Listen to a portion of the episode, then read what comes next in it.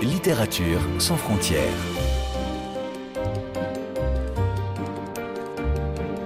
Catherine Fruchon-Toussaint.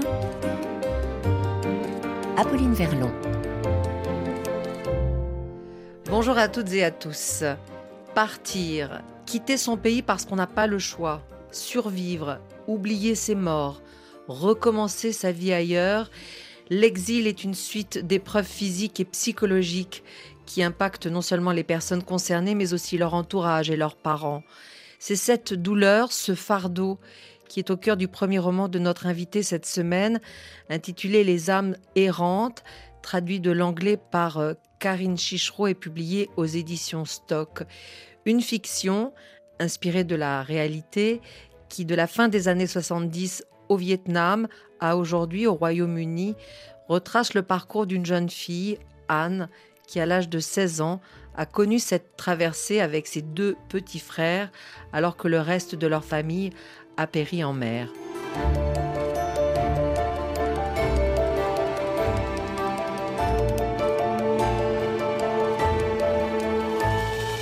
Bonjour Cécile Pain. Bonjour. Quel est votre lien avec le Vietnam? Ma mère est vietnamienne et comme dans le livre, elle a quitté son pays euh, à la fin des années 70 pour s'installer euh, en France euh, après la guerre. Donc moi, je suis moitié vietnamienne, moitié française. Et vous n'y êtes pas née, c'est votre maman donc qui est originaire du Vietnam. Donc c'est de cette histoire familiale que vous vous inspirez relativement pour écrire ce roman? Voilà, c'est ça. Donc, comme dans le livre, ma, mère euh, a quitté son pays et euh, pendant la traversée, elle a perdu euh, un grand nombre de sa famille. Donc, ses parents et ses plus jeunes frères et sœurs sont décédés en mer dans des circonstances assez mystérieuses. C'est de cela dont je me suis inspirée pour écrire le roman. Après, les histoires divergent car ma, famille s'est installée en France, alors que dans le livre, les personnages vont au Royaume-Uni plutôt que la France donc dans la fin des années 70, euh, pendant cette période assez avec beaucoup de, changements politiques et, sociaux, car c'est les années Margaret Thatcher. Donc voilà, et puis moi, étant, ça fait presque dix ans maintenant que j'habite au Royaume-Uni, donc c'était pour moi intéressant aussi d'en apprendre plus et de faire des recherches sur la communauté vietnamienne au Royaume-Uni. Et puis changer un peu le, de pays euh, et me diverger de la vie réelle, ça m'a aussi un peu, je pense, aidé à faire euh, en sorte que les personnages voilà, étaient vraiment de fiction parce que je ne voulais, pas vraiment que les personnages soient identiques à, ma famille. Alors ce roman, en effet, euh, qui raconte euh, la vie de ces trois orphelins, Anne, Min et Tan, est, on le découvre euh, un peu plus tard, écrit par une jeune narratrice, Jane, dont on reparlera, qui dit qu'elle rouvre des plaies dont elle ignorait l'existence. Est-ce que c'était votre cas aussi, Cécile Pain? Oui, oui, bien sûr. Je pense que Jane est en partie un peu inspirée de, moi. Bien sûr, c'est une jeune fille qui, comme moi, a des, origines vietnamiennes et voilà, qui, porte un peu ce, cette espèce de fardeau et cette histoire dans son cœur, cette histoire qu'elle finalement elle ne, elle, elle ne connaît pas en entier. Et voilà, c'est vraiment un sentiment que j'ai ressenti en, en, faisant mes recherches pour le livre, en apprenant plus sur les boat people, sur par exemple les, les viols ou les, meurtres qui se passaient pendant la traversée ou, dans les camps. Et euh, plus j'en apprenais, plus c'était assez douloureux. C'était aussi très ça m'a apporté beaucoup, je pense, d'en apprendre plus sur sur les boat people et, et, du coup sur mon histoire et sur euh, euh, l'histoire de ma famille. Mais c'était assez douloureux et c'était aussi un travail de savoir combien de de douleur je voulais apporter dans le livre et combien de ces, de ces épisodes assez traumatiques je voulais mettre dans le livre, car c'était important pour moi aussi que le livre ait vraiment une, grosse touche d'espoir et, d'espérance. Donc voilà, savoir un peu avoir comment balancer les, épisodes plus douloureux avec les épisodes de, joie était un, un exercice euh, assez euh, compliqué, mais qui m'a beaucoup apporté. Et avec cette singularité, donc euh, d'écrire en langue anglaise, alors que votre langue maternelle est le français. Mais ça, c'est un sujet euh, dont nous reparlerons euh, un peu plus tard avec vous, euh, Cécile Pain. Alors, entrons dans ce roman et avant d'arriver aux autres enjeux de votre écriture, qui sont à la fois précisément comment écrire le deuil, comment un traumatisme se transmet aux générations suivantes et comment l'écriture peut redonner du lien entre tous les fragments d'une vie brisée. Faisons donc connaissance avec la famille d'Anne, une famille heureuse, nombreuse, qu'on découvre euh, au Vietnam euh, en 1978 euh, dans un petit village et puis pourtant très vite la nécessité de partir. Pourquoi? Et oui, donc les personnages veulent quitter le Vietnam après la guerre, car c'était une période voilà, économiquement et politiquement très difficile, où beaucoup de, gens voilà, étaient surveillés, étaient amenés dans des, camps de, rééducation. Et, donc voilà, c'était une période avec beaucoup d'incertitudes. Beaucoup d'habitants du Vietnam qui ont décidé de partir. La plupart euh, voulaient partir aux États-Unis. Et euh, c'était un peu voilà, le, le rêve de beaucoup de, de, Vietnamiens de partir aux États-Unis. Mais c'était voilà, un peu une loterie finalement, le repatriement, et beaucoup n'avaient pas le choix.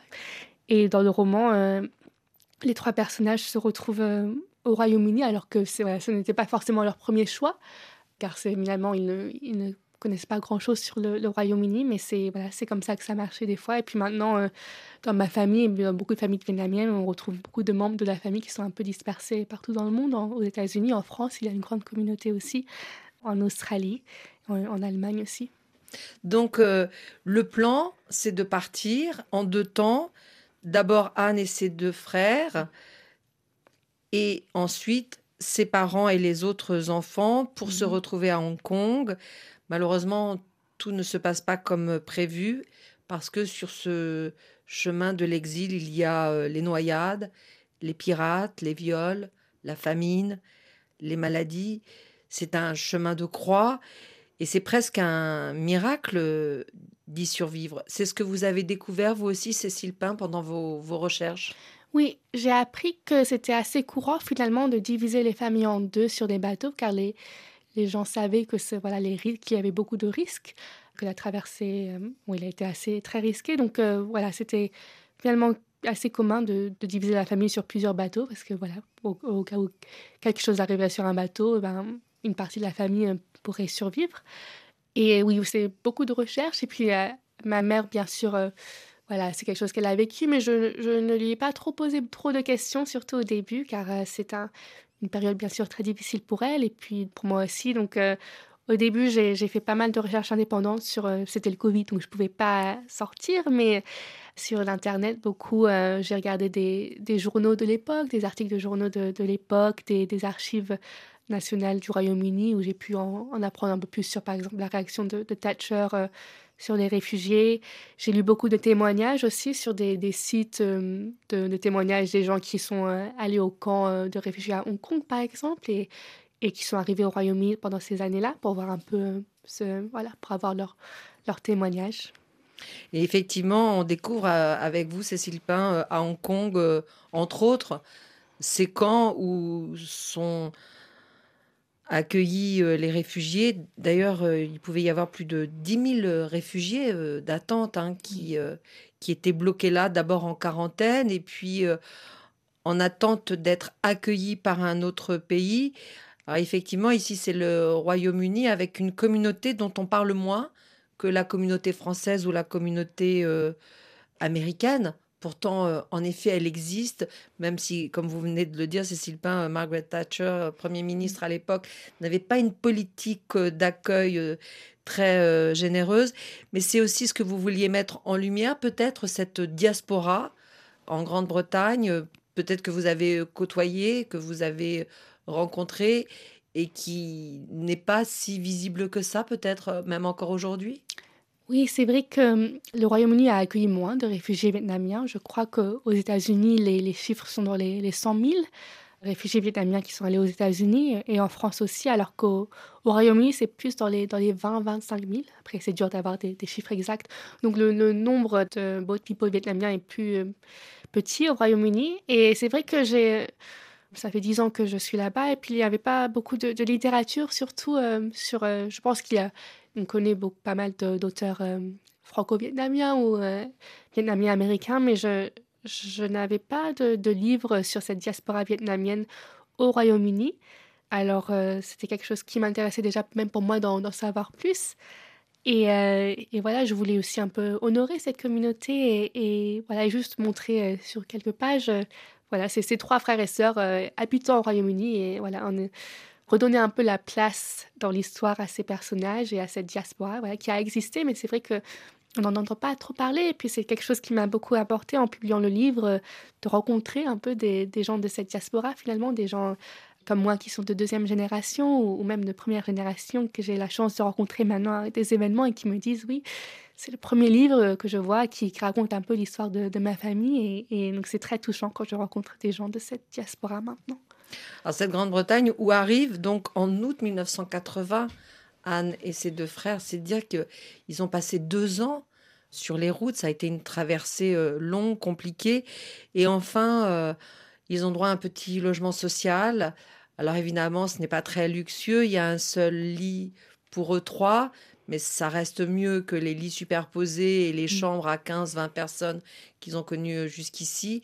Et petit à petit, Anne qui est l'aîné, va s'occuper de, de, ses frères euh, pour qu'ils aillent à l'école, tandis que elle, euh, elle devient euh, couturière.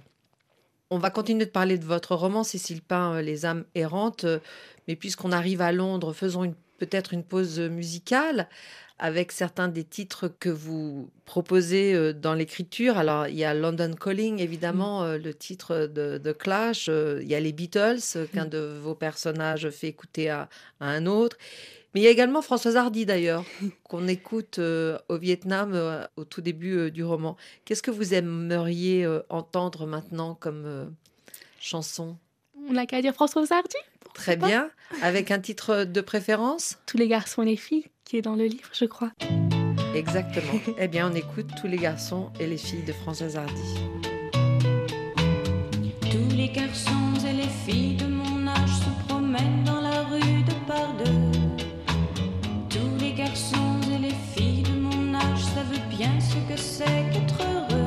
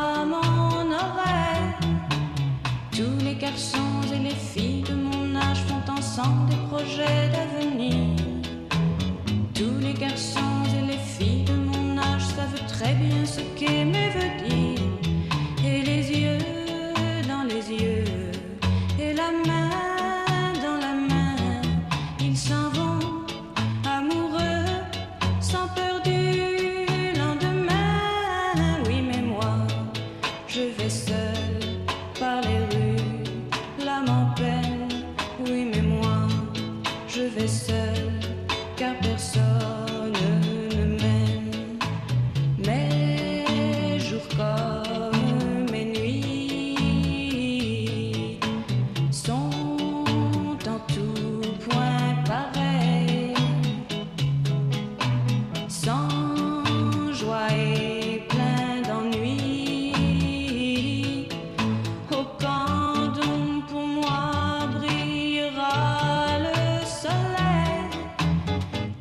l'écoute de Littérature sans frontières sur RFI en compagnie aujourd'hui de l'écrivaine Cécile Pain qui publie son premier roman paru dans une traduction de l'anglais de Karine Chichereau sous le titre Les âmes errantes aux éditions Stock. C'est un titre qui a plusieurs échos dans cette euh, fiction, à la fois parce qu'il fait référence aux fantômes, aux esprits qui errent tant que les corps ne sont pas en paix, nous allons en parler dans un instant, mais cela fait aussi référence à une opération militaire que vous citez en 1967 pendant la guerre au Vietnam. Âme errante aurait été une stratégie de déstabilisation de l'armée américaine. Alors, est-ce que c'est vrai? Est-ce que c'est un fait historique ou une invention littéraire, Cécile Pain?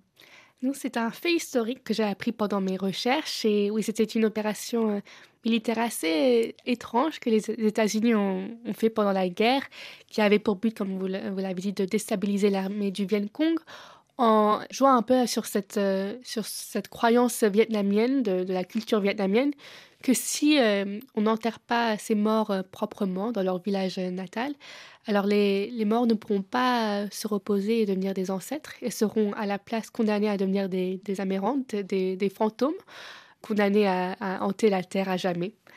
Et donc ce que l'armée américaine a fait, c'est que dans la jungle du Vietnam, ils plaçaient des, des espèces de cassettes sur haut-parleur qui mimiquait un peu les voix de, ces soldats soi-disant décédés du Viet Cong avec des voix un peu fantômes. Euh, on peut écouter d'ailleurs sur YouTube, ça s'appelle Ghost Tape Number 10 si vous voulez écouter sur euh, internet.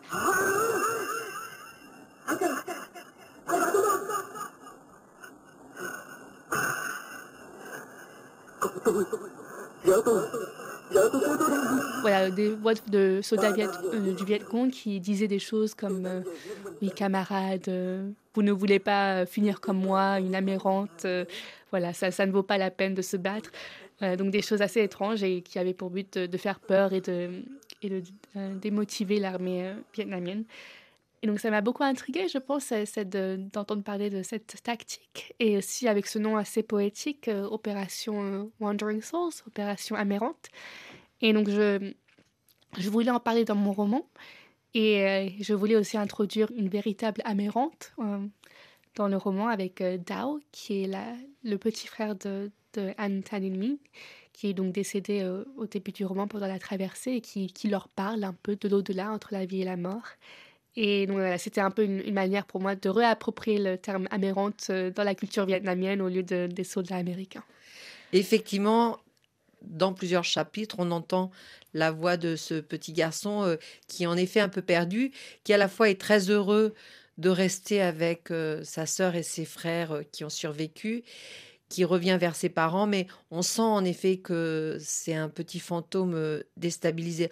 En tout cas, ce qui est très intéressant quand on vous lit Cécile Pin, c'est que le fantôme ici n'a pas comme en Occident euh, la même connotation euh, effrayante, parce que dans la culture vietnamienne, c'est plutôt un esprit bienveillant, c'est cela?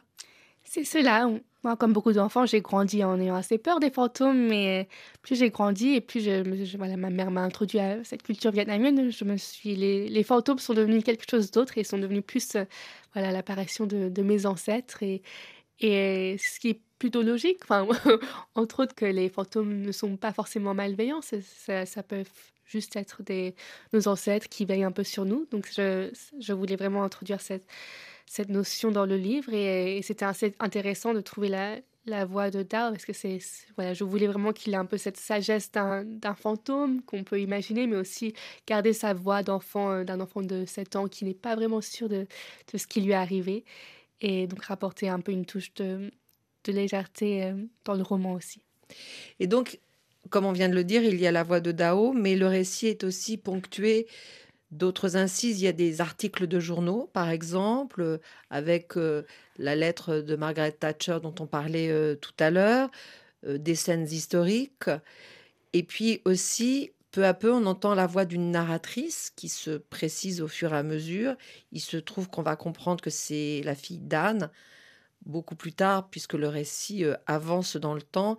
Elle s'appelle Jane et elle suit euh, des études de, philosophie. Et elle aussi, elle découvre par fragments la vie de sa mère, d'où sans doute la construction de ce récit aussi, qui est une sorte de puzzle qui rassemble petit à petit euh, les pièces euh, d'une vie brisée. Vous avez voulu que l'écriture épouse votre sujet, Cécile Pain?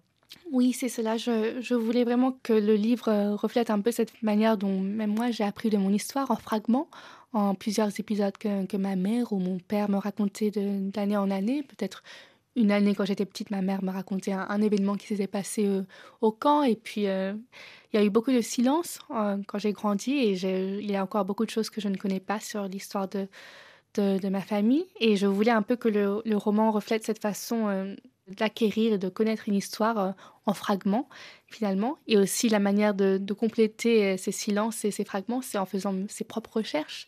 C'est une des raisons pour laquelle j'ai décidé d'inclure euh, des articles de journaux et cette lettre de Thatcher, des, documents finalement de la vie réelle dans le roman, car c'était pour moi construire ce roman et, en apprendre plus sur mon, passé, c'était presque un travail un peu de détective. C'était voilà avoir en partie l'histoire de ma mère et le côté plus historique de l'histoire?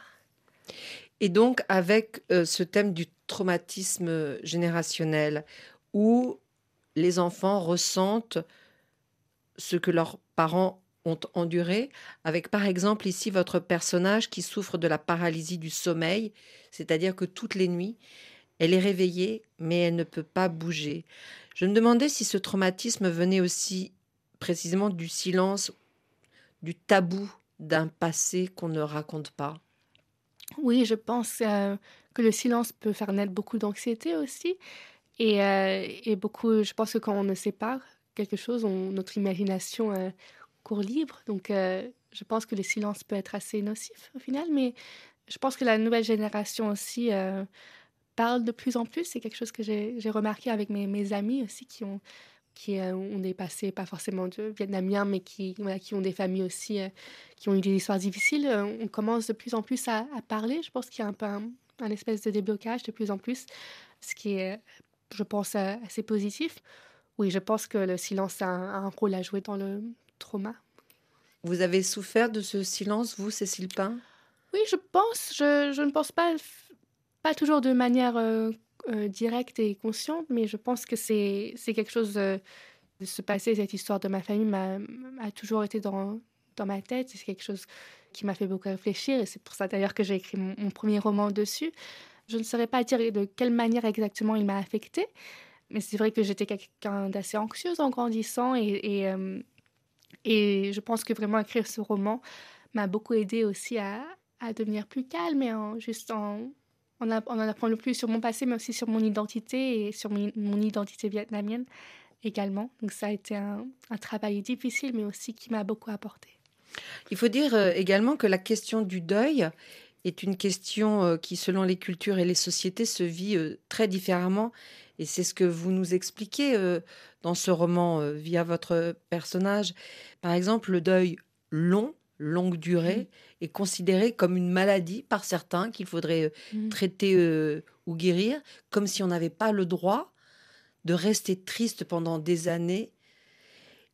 De même que le processus de deuil varie d'un peuple euh, à l'autre. Ici, vous racontez qu'en Indonésie, par exemple, les gens vivent avec le corps de leur mort dans leur propre maison qu'ils entretiennent et avec à côté desquels ils vivent d'une certaine façon. Quelle est la, tradition pour les Vietnamiens?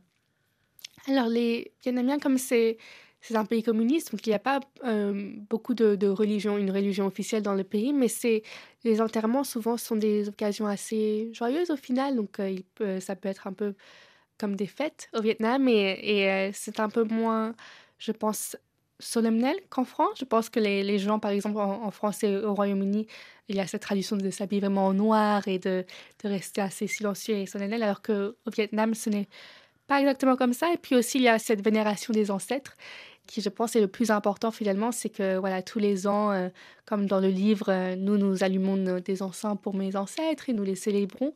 C'est oui, c'est un peu différent. Je pense que la culture vietnamienne se sent plus proche des ancêtres et euh, peut-être la culture en France. Hmm. Mais donc c'était intéressant d'en apprendre plus sur ces différentes cultures et je voulais, c'est aussi pour ça que j'ai voulu avoir le, le Dao dans dans le livre, c'était pour un peu explorer cette culture qui est assez importante au Vietnam. Et de fait, euh, vos personnages, Anne, quand euh, elle est devenue un peu plus âgée et qu'elle a commencé à reprendre contact avec euh, des gens de sa famille, elle retourne au Vietnam avec ses frères aussi pour organiser la crémation de leurs parents, les frères, les sœurs, ce qui permet que les âmes ne soient plus errantes d'une certaine façon. Et vous, est-ce que vous y êtes allée euh, au Vietnam, Cécile Pain? Euh, Oui, j'y suis allée quand j'étais assez jeune, quand j'avais 13 ans, 14 ans. Je n'y suis pas retournée depuis, mais j'aimerais bien y retourner avec ma famille, peut-être cet été ou dans l'été prochain. On n'a pas pu euh, faire comme dans le livre, on n'a pas euh, enterré notre famille, mais j'aimerais bien euh, y retourner bientôt en tout cas. Donc vous avez aussi un lien peut-être plus fort qui s'est créé depuis l'écriture de ce roman? Oui, je pense, je me sens plus proche, je de mon identité vietnamienne, car ayant grandi dans des pays euh, en France et aussi un peu aux États-Unis, c'est vrai que je pense que je, me sentais un peu détachée de cet héritage. Et écrire le roman m'a vraiment permis de connecter avec ce côté de, de moi et avec euh, l'histoire de, de, ma famille. Et donc j'aimerais bien y, retourner euh, ayant écrit le livre avec ma famille. Et donc l'écriture en anglais il faut que vous nous expliquiez, Cécile Pin, comment, quand on est dans la langue française, même si en effet, on l'a compris, dans votre jeune vie, vous avez déjà passé beaucoup d'années euh, dans des pays euh, anglophones, à quel moment se fait le choix d'écrire en anglais, qui n'est pas votre langue maternelle? Oui, je pense que finalement le choix s'est fait assez naturellement pour moi, ce qui, je sais, peut paraître assez bizarre, mais comme ça fait, oui, ça fait presque dix ans que je suis au Royaume-Uni, j'ai écrit, finalement, j'ai arrêté de d'écrire le français vraiment euh, après mon bac. J'ai passé le, bac L.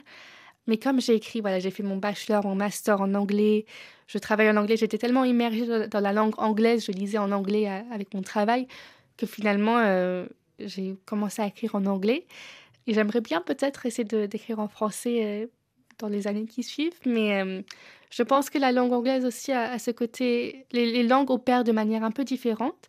Et je pense que j'étais finalement plus, euh, un peu plus à l'aise avec la, manière dont la langue anglaise opérait. Donc je pense que la, langue anglaise a ce côté un peu, peut-être un peu plus musical que la langue française, alors que la langue française est une langue très sobre avec beaucoup de, de gravité aussi que, j'aime énormément. Donc voilà, pour ce roman, j'ai décidé de l'écrire en anglais, mais peut-être dans le futur, j'essaierai d'écrire en français aussi. Et est-ce que votre maman a lu ce roman? Oui, elle a lu. Elle a lu euh, en, en quelle langue Elle a lu en anglais et en français. Je crois qu'elle a lu les deux maintenant.